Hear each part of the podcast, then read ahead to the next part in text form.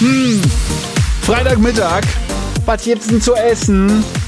Ja, im Zweifel wieder Kartoffelpü mit Fischstäbchen, ne? Geht schnell und schmeckt fast allen Kindern, auch den Großen, ganz klar. Aber vielleicht müssen wir uns bald ein Alternativgericht überlegen, denn die Stiftung Warentest hat sämtliche Fischstäbchen genauer untersucht und kommt zu einem, ja, eher verheerenden Ergebnis.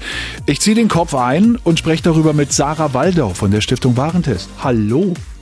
Hallo. Nur zwei Marken schneiden gut ab im Fischstäbchentest. Warum das denn?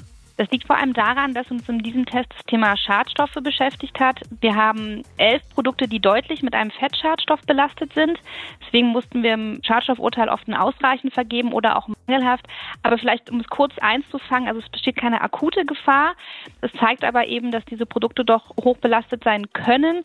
Und es ist aber auch ein Produkt, das wir nicht jeden Tag essen. Das ist ja klar. Natürlich. Nennen wir den Fisch doch mal beim Namen. Äh, welche sind denn die guten, die beiden guten? Unser Testsieger, das sind die Fischstäbchen von Froster. Die haben mit der Note 2,4 abgeschnitten und mit 2,5 sind es die Fischstäbchen vom Bioanbieter Alnatura. Das sind die beiden guten. Und welche haben am schlechtesten abgeschnitten und vor allem warum?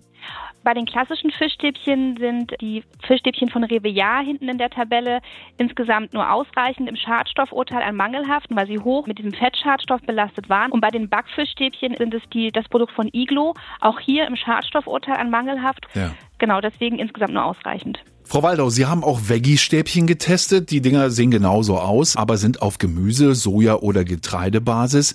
Haben die denn besser abgeschnitten als die Fischstäbchen?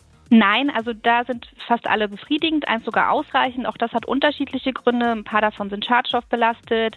Auch sensorisch können die nicht wirklich überzeugen, weil nur zwei der vier zum Beispiel an Fisch erinnern. Und auch was die Nährwerte anbetrifft, also die bringen doch einen erhöhten Fettgehalt mit, viele auch einen erhöhten Salzgehalt und sie können aber nicht so viel Jod zum Beispiel mitbringen, wie es die Fischstäbchen tun. Also sie liegen im Vergleich tatsächlich hinter den Fischstäbchen. Veggie-Stäbchen so mittel, Fischstäbchen auch nicht so der Knaller.